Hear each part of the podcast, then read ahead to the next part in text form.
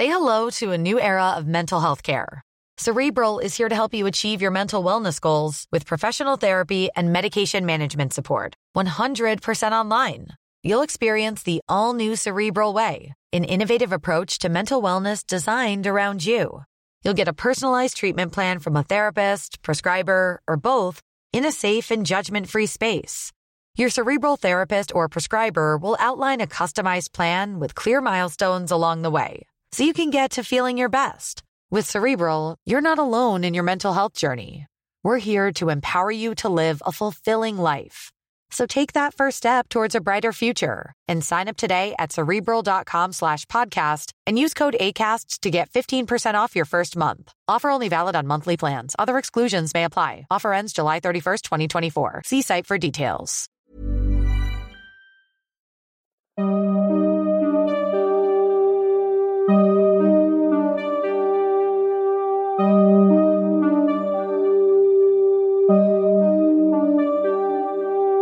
Durante los siguientes minutos escucharás historias que podrían quitarte el sueño.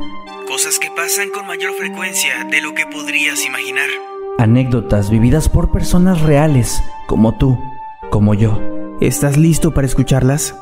Así que ponte cómodo y apaga la luz, porque yo soy Emanuel Morales. Y yo Kevin García. Y estas son Las historias del mundo creepy.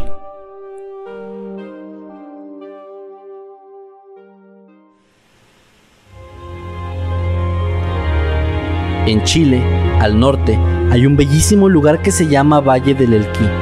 Y cerca de este lugar hay varios pueblitos pequeños o casas sueltas en la carretera, llena de cerros y montañas que cerraban el camino. Yo estaba de vacaciones con mi familia, entre ellos mis hermanastros y padrastro. Este último y yo no nos llevábamos bien y siempre aludía que todos los problemas en la casa eran por mi culpa. Siempre me odió, no me trataba bien. Recuerdo que paramos en uno de esos pueblitos muy pequeños para comer algo y luego paramos más adelante en medio de la carretera a ver las estrellas. Veníamos en dos autos con mi familia y yo me subí al de mi mamá por el frío. Y cuando ya nos íbamos, el auto de atrás encendió las luces y pude ver por el espejo retrovisor que mi mamá, con un chaleco blanco, abrazaba por detrás a mi padrastro y que además se veía un poco extraña, como si sus brazos fueran más delgados. Pero lo atribuí a mi vista por las vacaciones cansadoras. Mi mamá nunca hacía eso de abrazar por detrás, pero no le di importancia. Cuando se subieron todos al auto, vi que ni mi mamá ni nadie llevaba un chaleco blanco ni polera blanca. Me quedé en silencio pensando qué podía haber sido, mientras íbamos en la carretera. De pronto se me ocurrió preguntarle a mi padrastro si cuando se prendieron las luces del auto de atrás alguien le abrazó y él me dijo que no y me preguntó si yo había visto algo así. Pensé en quedarme callada, ya que él siempre pensaba mal sobre mí las cosas que decía, pero de repente vi algo blanco en la carretera o en el vidrio del auto, no sé, como una mancha, y casi sin darme cuenta le dije, una vez tuviste una abuela que te quiso mucho, ¿cierto? Con los ojos como platos me preguntó que cómo sabía eso, que yo no era una persona de confianza como para saber algo así. Y otra vez, sin darme cuenta y casi sin conciencia de lo que decía, le pregunté, ¿hace cuánto se murió? Y me contó. Tuvo una abuela que lo quería, bastante de hecho. No recuerdo por cuál lado de su familia, que siempre le consentía por encima de los otros nietos. Siempre se esforzaba para darle los mejores regalos y no se molestaba en esconder que él era su favorito. No me quiso contar de qué murió cuando le volví a preguntar, ya que era algo muy delicado. Durmiendo en el auto más tarde, soñé con una señora muy mayor en cama, que me decía moribunda, gracias, gracias, y me tomaba las manos muy fuerte, hasta que finalmente murió y se hizo polvo. Es una de las grandes razones por las que pienso que hay un alma que se queda cuando el cuerpo muere, pero si eso pasó realmente, ¿por qué eligió a la persona que su nieto preferido más odiaba? No he encontrado ninguna respuesta a esto. Miguel González nos relata. Cuando tenía nueve años, estaba viajando a Talpa de Allende, pues soy de Jalisco, Tuve una mala experiencia pues mis papás se pararon a un Oxxo. Yo estaba dormilado en el carro y me dejaron ahí mientras fueron a comprar. Vi a alguien entre todo el pastizal. Pensé que era un animal pero vi que tenía facciones de persona. Sin embargo caminaba como si fuera un perro. Incluso tenía pelo en las manos, pero la cara la tenía normal. Ese animal se dirigía hacia el otro lado de la carretera. De ahí en más, no lo volví a ver, pues me quedé dormido. Cuando desperté, estábamos en el mismo lugar. Lo raro es que mi papá me preguntó si algún animal se acercó al carro, pues una de las llantas estaba ponchada. De ahí en más, si vuelvo a ir a Talpa de Allende y mis papás se paran en un oxo, yo salgo con ellos al oxo. Rocío Flores nos cuenta. Me han pasado cosas similares. Una vez regresando con mi familia de la playa veníamos por la carretera Tampicomante. Yo venía manejando, mi familia venía dormida, cuando de repente vi que delante de mí iba una persona en bicicleta. Al principio no me extrañó, pero mientras seguía manejando la persona todavía seguía ahí, siempre a la misma distancia. Por más que acelerara, nunca lograba alcanzarla. Le preguntaba a mi familia, ¿pueden verlo? ¿Ven lo que va delante de nosotros? Pero solo mi prima me dijo que sí, que lo había visto, y de repente desapareció, así como había aparecido. Matías Rivas nos comparte. Tengo un tío abuelo cuyo nombre es Pedro. Aquí en el Perú hay un pueblo llamado Tarima en el departamento de Junín. Normalmente en todo Junín hay muchas hermosas montañas y cerros que decoran el paisaje y en todo el Perú en general. Una vez él estaba viajando a otra ciudad por la carretera central de noche, exactamente en la madrugada, cuando el cielo se encontraba estrellado y lo único que alumbraba era la luz de los automóviles. De pronto, vio un señor encapuchado que se cruzó por el camino y no tuvo tiempo para frenar y lo arrolló.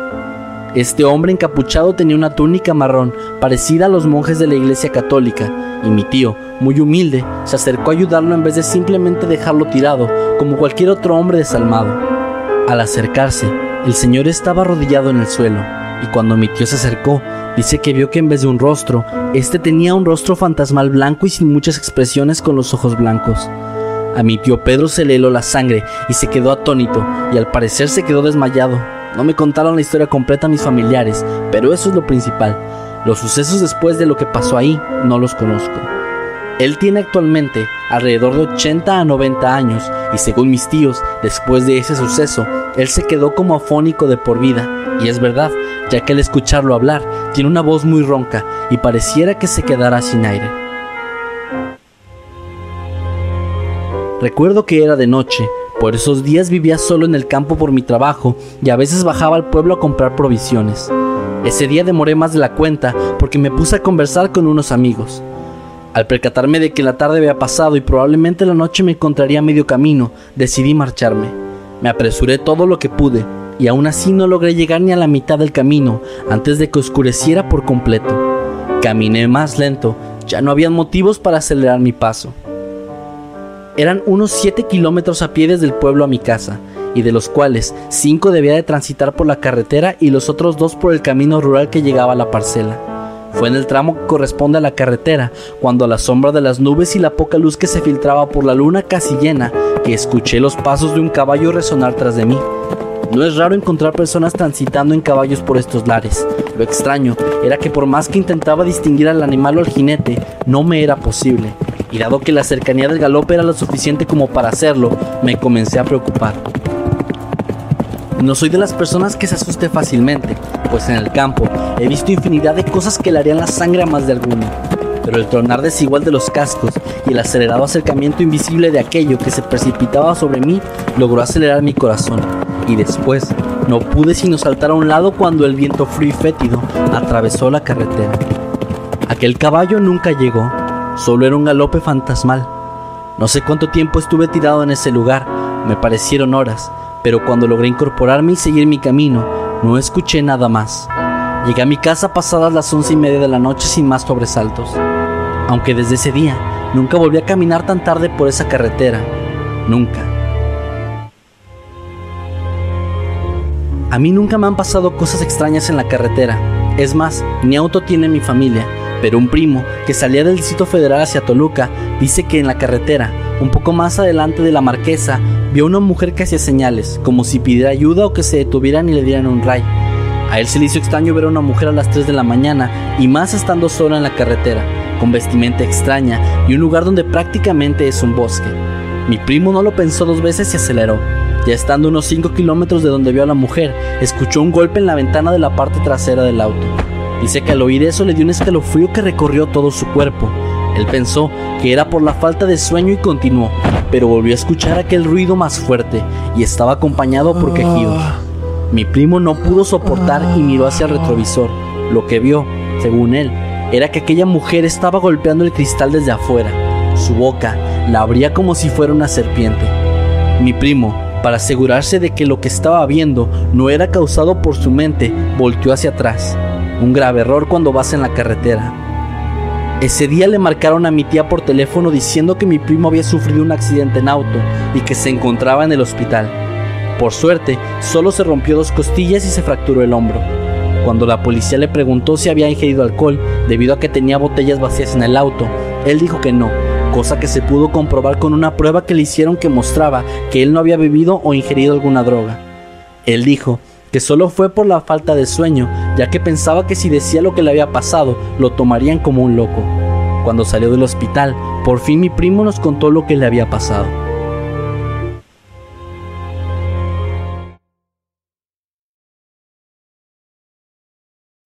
Sí, yo tenía seis años cuando pasó.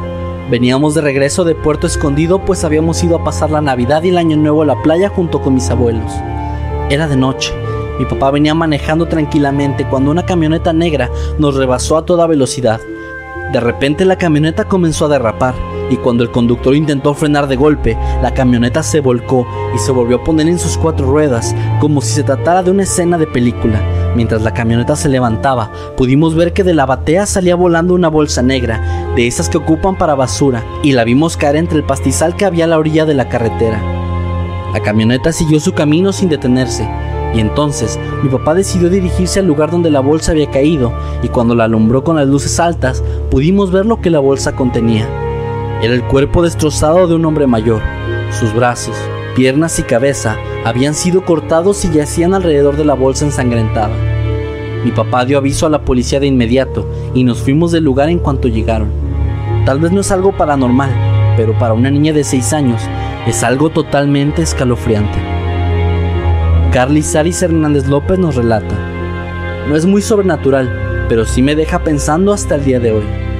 Cuando era pequeña, mis padres solían ir en la madrugada por la carretera cuando íbamos a la playa para Navidad. En una ocasión estaban mi tía y mis primas, las cuales eran mayores que mi hermana y yo. Según mis padres, dicen que estábamos dormidos todos y a mi padre le estaba ganando el sueño. De pronto de la nada salió un tráiler atrás de nosotros. Al parecer, lo acorraló hasta fuera del camino, provocando que el carro se volteara. Sorprendentemente, nadie salió lastimado, pero no nos encontraba ni a mi hermana ni a mí. Asustados, buscaron alrededor pensando que pudimos salir volando, pero milagrosamente estábamos bajo los asientos dormidas. Lo único que yo recuerdo es que nos llevaron a un hospital cercano para revisar algún daño en nosotras. Lo impactante de esto no solo fue lo anterior mencionado, sino que unos años después, una de mis primas que iba con nosotros murió en Navidad.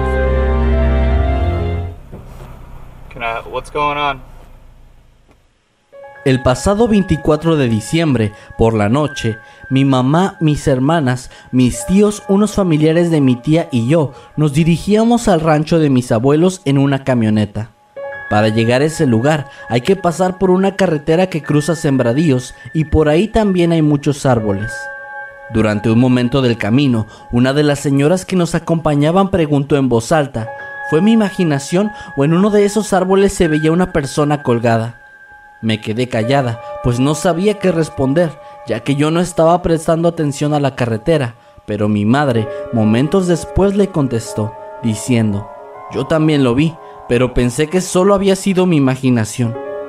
Esto me puso algo nerviosa y con un poco de miedo, pero decidí no hacer nada y solo seguimos nuestro camino. Volvimos del rancho alrededor de las 2 a.m. y yo me senté del lado de la camioneta donde sabía que podía llegar a ver a aquel supuesto hombre colgado, ya que tenía bastante curiosidad. Después de un largo rato, yo ya había perdido toda la esperanza de verlo, pero mi madre de pronto dijo, por aquí fue donde se vio, y la otra señora, que también lo había visto, dijo en un tono burlón, ay no, yo ya no voy a voltear. Yo presté más atención al camino, ya que estaba todo bastante oscuro, pues la única luz que se podía ver era la de los rastros que había cerca. Repentinamente pude comprobar con bastante miedo que había en uno de esos árboles una extraña sombra que parecía ser la de un hombre colgado, algo que creo que no podré olvidar jamás. Ahora, cada vez que pasamos por esa zona, prefiero no voltear hacia los lados.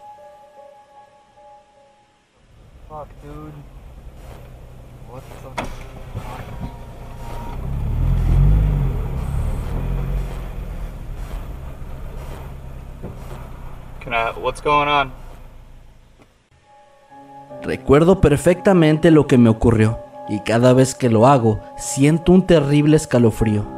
Fue un 15 de noviembre. Ese día había lluvia y el viento soplaba de una manera descomunal. Yo transitaba por la carretera que va de Río Grande a Zacatecas y eran aproximadamente las 10 de la noche, así que no era realmente muy tarde. Recuerdo que en algún punto de mi viaje encendí la radio para que me hiciera compañía, sintonizando la estación 93.3 FM. De pronto, la radio comenzó a fallar, emitiendo un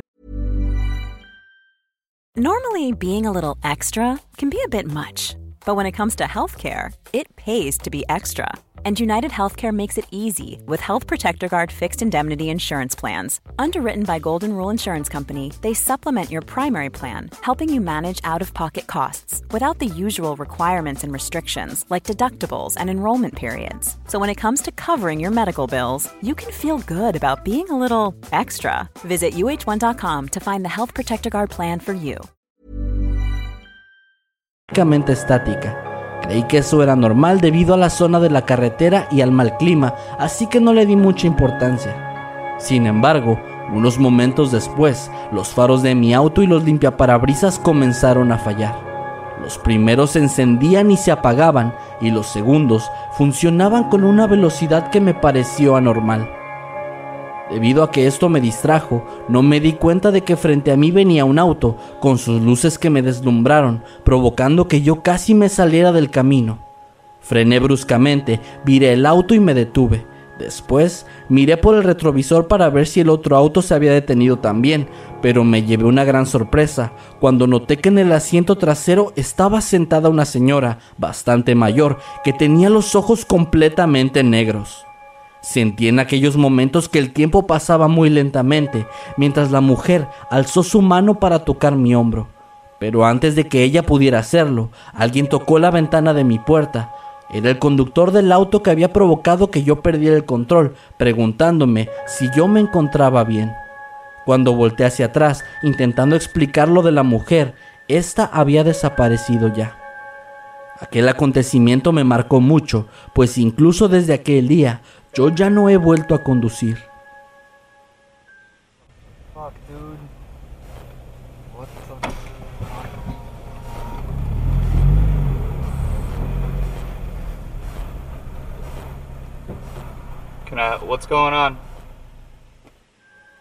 Cuando tenía 13 años, fui a un viaje de egresados por último año de primaria junto a todos mis compañeros de clase. Nos dirigíamos a una provincia de mi país y recuerdo que nos citaron a todos a las 3 de la madrugada en la estación de autobuses para llegar temprano por la mañana a nuestro destino. Cuando ya nos encontrábamos en camino, casi todos mis compañeros se quedaron dormidos, y digo casi todos, pues algunos como yo estaban tan emocionados por el viaje que no podían conciliar el sueño. Yo me encontraba admirando el paisaje de la carretera, a pesar de que la única iluminación era la de las luces del autobús. Poco a poco el sueño provocó que me quedara dormida mientras el camión se detuvo en una gasolinera. Escuché de pronto los gritos aterrorizados de mis compañeros, así que me levanté, miré hacia la ventana y vi que el chofer dejó caer la manguera de donde salía gasolina, entró rápidamente en el autobús y arrancó de pronto, alejándonos a todos de ahí. Yo no pude entender la razón por la cual todos gritaban asustados, hasta que de pronto vi a un hombre alto, vestido de negro, al cual debido a la oscuridad no se le distinguían muy bien los rasgos faciales.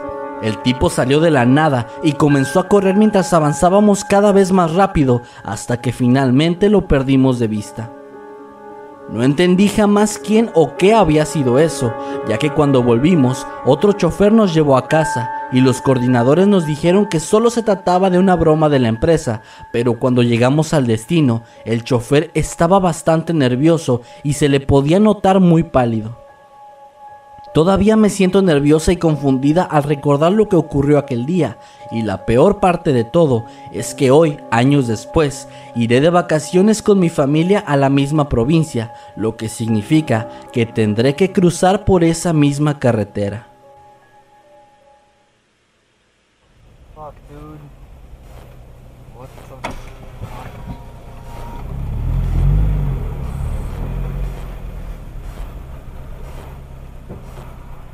What's going on? A pesar de que yo realmente no creo en historias paranormales o leyendas, irónicamente en la zona donde yo vivo, más o menos frente a una carretera, ocurren muchas cosas que parecen ser de índole paranormal. A una cierta hora ya no transitan autos por ahí, pues vivo en un pueblito poco conocido y que es bastante silencioso. Una de las cosas más extrañas que me han ocurrido, que ha sucedido de hecho constantemente, es que cuando me encuentro en mi habitación, que es la que se encuentra más cerca de la carretera, siempre escucho la voz de una señora que parece estar ahogándose. El sonido parece provenir de uno de los árboles que se encuentran más o menos en medio de la autopista, como dije antes, logro escuchar este sonido desde mi cuarto, ya que hay horas en las que ya casi no pasan carros ni personas y hay un terrible silencio que me facilita bastante poder escuchar ese extraño sonido. Un día ya por la tarde, en la carretera que estaba vacía debido a que la habían cerrado por alguna razón que ahora ya no recuerdo, comencé a escuchar de pronto una vez más a la señora. Estaba con mi tablet en la mano, hablando con una amiga, a quien le mandé un mensaje de voz, diciéndole en tono de broma, creo que una señora se atraganta constantemente con las arepas frente a mi casa. Las arepas, por cierto, son una comida tradicional de mi país, y bueno, como es común, yo revisé el audio que le envié a mi amiga para ver si éste se había mandado correctamente o no. Al hacerlo, me di cuenta de que se lograba distinguir la voz de aquella señora, pero esta vez no parecía estar ahogándose, más bien parecía una especie de gruñido aterrador, y ahora que lo pienso, no sabría explicar realmente si el sonido era de una mujer o de alguna otra cosa.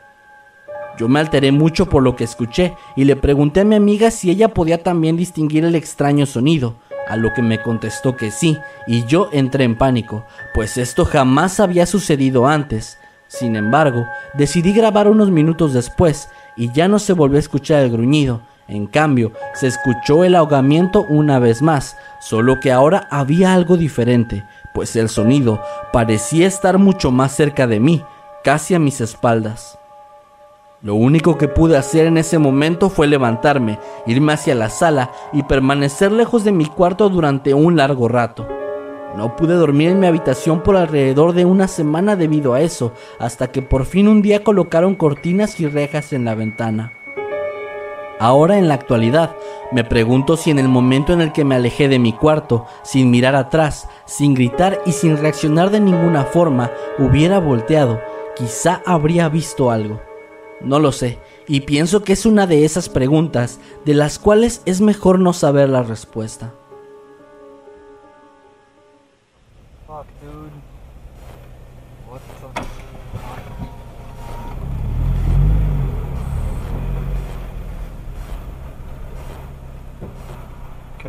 On?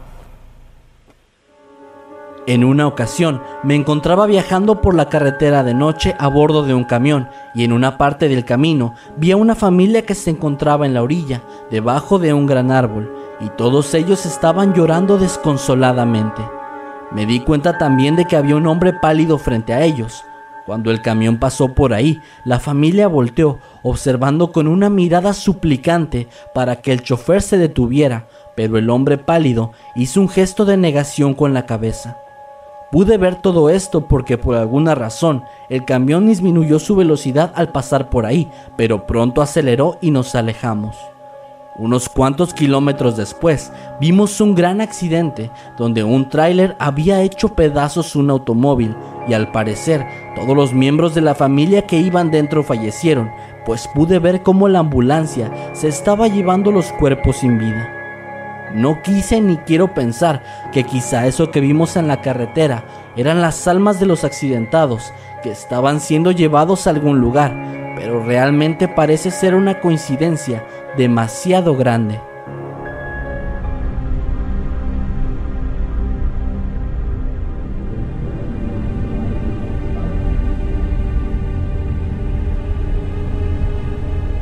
En diciembre del año pasado viajé junto a mi familia hacia Hidalgo. En el camino, cuando nos encontrábamos pasando por Pachuca, nos detuvimos en una gasolinera, pues mi tío necesitaba ir al baño. Eran las 3 de la madrugada y el lugar estaba bastante desierto. Yo me bajé y me encontré con una señora muy mayor de edad que me pidió que la ayudara para entrar a los sanitarios. Lo hice y también entré para hacer mis necesidades. Al salir, me di cuenta de que no había nadie en el baño, lo que se me hizo extraño, pues nunca la escuché salir. Caminé hacia la tienda que estaba a un lado y le pregunté al cajero si había visto a la señora, pues tampoco vi otros vehículos o personas con quien ella pudiera estar viajando. El chico extrañado me dijo que no había visto a nadie y que de hecho me había visto momentos atrás hablando completamente sola pero que asumió que tal vez yo estaba escuchando música o algo así. Esto obviamente me asustó, así que decidí regresar al auto. Rápidamente noté que mi papá se veía extraño y un tanto pálido. Mi mamá me preguntó qué me había dicho la señora y yo solamente respondí que me pidió ayuda y pregunté qué tenía mi papá. En ese momento mi hermano, que estaba en el asiento trasero, dijo, Papá dijo que la señora a la que ayudaste era su abuelita.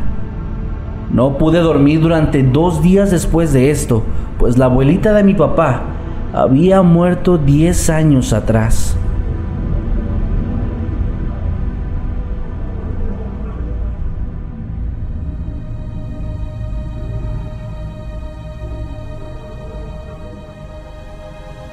Esto me sucedió hace unos dos años. Mi familia y yo salimos a la carretera muy de madrugada para llegar a Oaxaca. Horas después, ya durante la noche, estábamos pasando por una zona donde no había pueblos y el paisaje eran solo pasto seco y una que otra casita abandonada. Yo solo estaba esperando a ver a qué hora nos iban a asaltar o algo así. De un momento a otro, comenzamos a sentir como la camioneta empezó a bajar poco a poco la velocidad, hasta que llegó un momento en el que se detuvo por completo. Mi papá, que es un hombre precavido, se bajó de la camioneta para sacar los botes de gasolina que guardaba en la cajuela y así poder seguir. Yo solo me quedé en la ventana, observando hacia la nada, cuando de repente, a lo lejos vi una figura extraña. Cuando esta figura se acercó un poco más, noté que parecía tener forma humana, solo que era demasiado flaco y tenía pelo muy largo, tanto que le cubría la cara. Al ver esto, me quedé paralizada, pero antes de que pudiera hacer algo, la criatura se desvaneció. Gracias a Dios en ese instante mi papá arrancó y nos fuimos de ese lugar. Jamás le había contado esto a nadie. A veces me pongo a pensar en lo que hubiera pasado si esa cosa hubiera notado que estábamos ahí, o si nos hubiésemos quedado por un tiempo más. Solo espero jamás volverme a encontrar con esa criatura.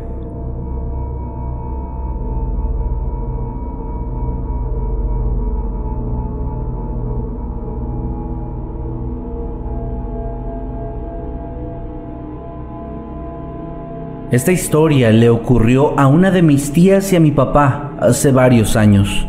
En esa época mi papá se había quedado sin auto, por lo que esa tía pasaba por él para ir a casa después del trabajo, ya que todos vivíamos en el mismo lugar. Esa noche mi tía habló con mi papá y le avisó que estaba por llegar, así que él salió a la calle y se quedó esperando.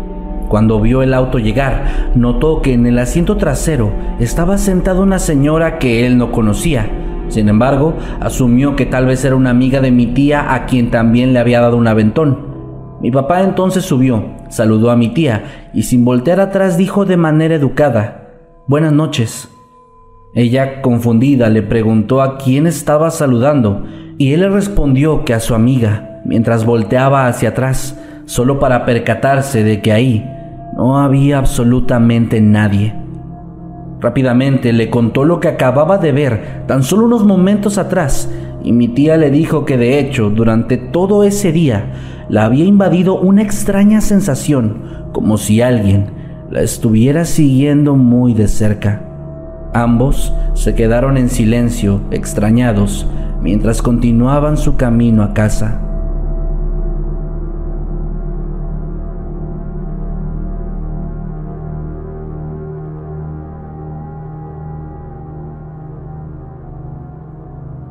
Le sucedió a mi tío, quien era trailero y por ende pasó gran parte de su vida en la carretera.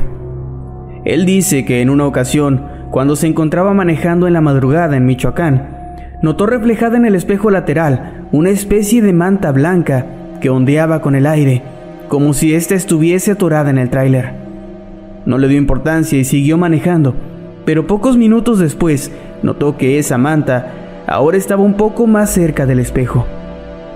Trató de ver por el espejo lateral, pero como estaba conduciendo y debía prestar atención al camino, no alcanzaba a ver con claridad. A unos pocos kilómetros había una gasolinera que mi tío conocía bien, así que pensó en detenerse ahí para ver qué era aquello que se había atorado en el tráiler. De repente, vio aquella manta blanca de nuevo, pero ahora estaba a un lado de la ventana del copiloto. Él volteó extrañado y entonces notó que entre las ondas de la tela blanca, movidas por el viento, se asomaba el rostro de una mujer anciana. Se dio cuenta entonces de que aquella manta blanca era esa mujer que venía prácticamente volando junto al tráiler. Aterrado, mi tío frenó de repente. Al detenerse y bajar del tráiler, no encontró nada.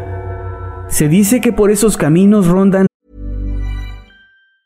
If you thought the only way to get a more defined jawline with natural looking results was through surgery, think again. Juvederm Volux XC is a non surgical injectable gel filler that improves moderate to severe loss of jawline definition and can help you achieve natural looking results with little downtime. Even better, this improved definition lasts up to one year with optimal treatment. No maintenance required. Improve jawline definition for a smooth, sculpted look with Juvederm Volux XC. For important safety information and to find a licensed specialist, visit juvederm.com. That's J U V E D E R M.com. Not for people with severe allergic reactions, allergies to lidocaine, or the proteins used in Juvederm. Common side effects include injection site redness, swelling, pain, tenderness, firmness, lumps, bumps, bruising, discoloration, or itching. There's a risk of unintentional injection into a blood vessel, which can cause vision abnormalities, blindness, stroke, temporary scabs, or scarring. Talk to a licensed specialist to find out if it's right for you. Las brujas, así que mi tío simplemente decidió irse de ahí tan rápido como pudo.